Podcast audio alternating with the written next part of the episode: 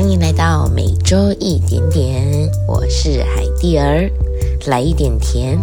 来一点委屈，来一点人际关系，来一点恋爱学，来一点正能量，来一点工作小抱怨。那么今天来点生活的步调被打乱了呢？嗨，各位每周一点点的大家，下午好。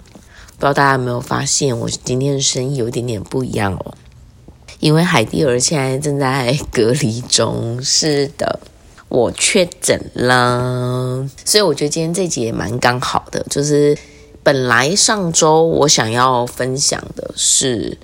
就是关于我自己前阵子出了一场车祸。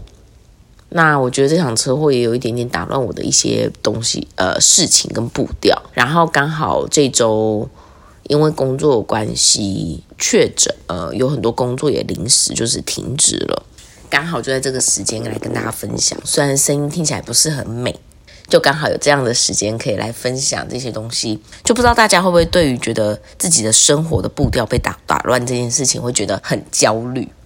以前我是会的哦，就是我很喜欢规划好所有东西，哪一天要工作啊，哪一天要跟朋友聚会啊，哪一天要做什么事情，我是一个都需要规划好的人。前两周吧，我从宜兰回来的时候，我在交流道跟我的朋友们发生了一场车祸。那时候就是我们在回去的路上的时候，其实我们有后续的规划跟行程，然后还有一些我自己安排好的事情要做，但因为很临时就发生了车祸。车子坏了嘛，然后我们要做笔录啊，我们要紧急措施啊等等的，所以弄到很晚，所以后面的行程其实都是就是打乱的，都是取消的这样子。那在这边也跟大家做个健康的呼吁好了，因为我是这一次出完车祸，就是才知道说，哎，在国道上面出车祸，其实第一时间在撞击的时候，在你有意识跟你可以动的情况下。立即立刻先下车，因为万一后面的车子追撞上来，可能会造成你们更严重的受伤，所以第一时间先下车，然后先去放那个三角锥，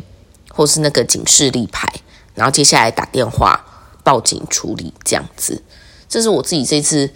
诶，因为我也从来没有经历过，所以其实我第一当下除了报警这件事情外，我不知道有这么多琐碎的东西。后来听很多朋友还有我爸爸。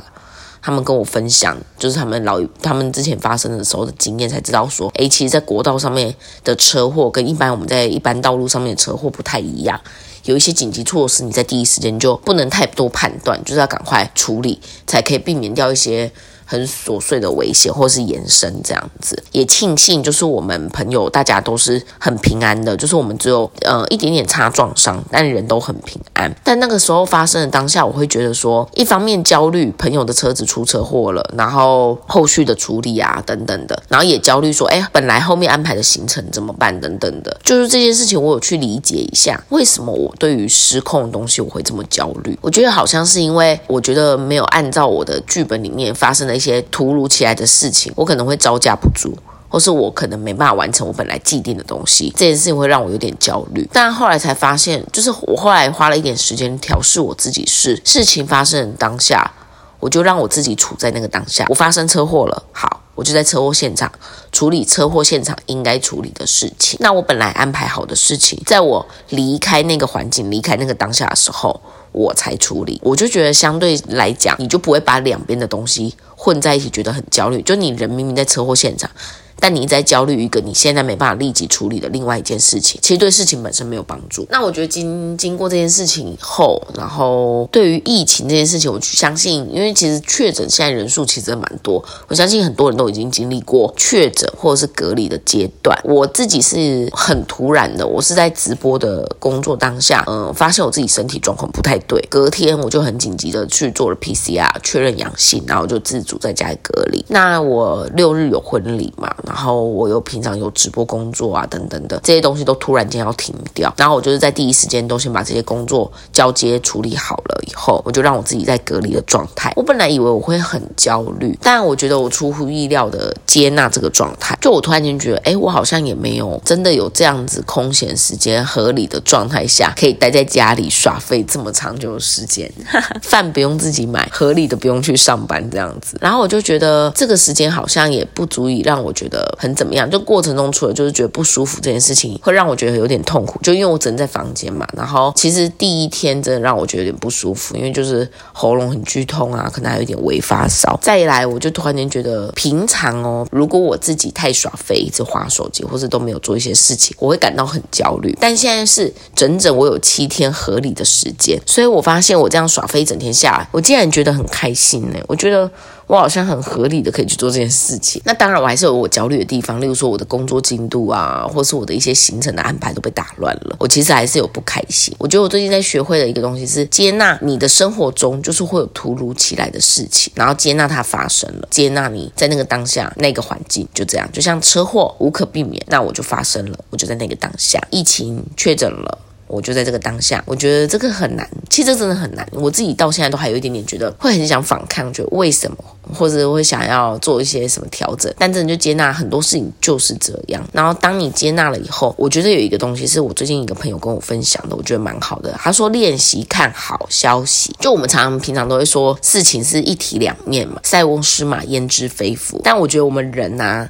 其实很容易定义一件事情是好事情或坏事情。就像出车祸这件事情好了，我们一定。是会定义它是坏消息，你没有一个好消息可以看。真的就是用我朋友那个方式练习的时候，我去看到说，我透过这件事情，除了就是我跟我的朋友很平安这件事情是好消息，然后再来就是正确的紧急事情的处理的状况也是好消息。然后可以去分享给身边的人，也许身边人以后他是用得到。然后包括他确诊这件事情的好消息，得到很多朋友的关心啊，然后多了一点自己的时间啊，等等，这些都是好消息。所有事情它都是一体两面的，但是你真的要强迫自己看好消息的时候，其实还是蛮困难的，因为我们人会有执念，你知道吗？就像分手是好消息吗？还是坏消息？或者是中乐透是好消息还是坏消息？就是我觉得事情真的太多的面相。但我最近练。写课题真的就是从所有我自己主观里以为不 OK 的东西去看一些觉得诶，也许有些收获的地方，我觉得也可以分享给最近如果你觉得诶生活中不是那么顺利的人，好好的练习这件事情，我觉得还不错。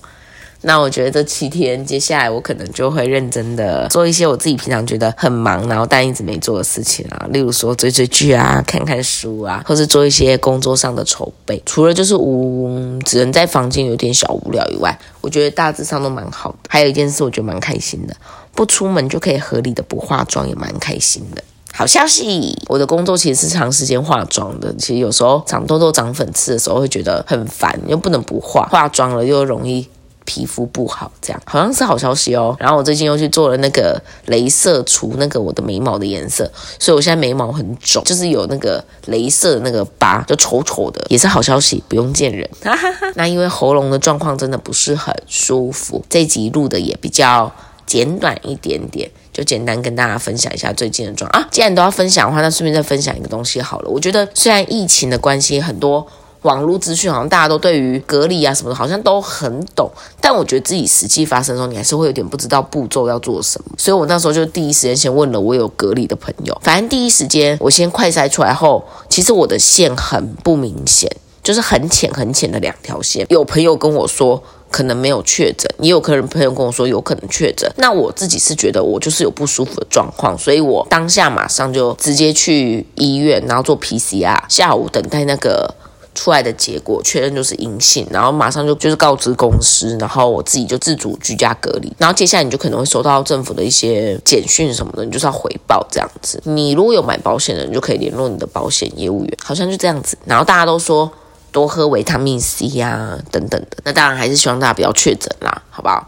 因为其实真的蛮不舒服的。我觉得第一天那个喉咙跟那个头真的都很痛，很不舒服。反正它就有点像流感，但就不太舒服。然后也会很担心自己的家人会不会被感染，所以其实会蛮担心的。所以还是大家要保护好自己。因为我觉得现在很难防范，因为有很多人问我说：“诶，你知道你是怎么确诊的吗？”回推事情啊，就是有蛮多状况，有可能是都有可能的。例如说。maybe 是朋友的聚会，然后也有可能是上班那边也有人有一个录制节目的人，他们也有说有当天有人是阳性，跟朋友去聚会，朋友的家人刚好那周有感冒，就是其实你也不知道详细到底是从哪边来。我觉得现在抓源头有点太难了，然后防范也不容易，但只能说大家不要过度焦虑，然后也就是做好该做的，做好该做的，也许还是会中奖，就接纳它，然后就跟你平常感冒一样，感冒就去看医生。我觉得没有什么特别的，大家不需要过度的。放大，我觉得现在应该是这样的状态。那就每周一点点也来到了尾声啦，可能这个节目平台也即将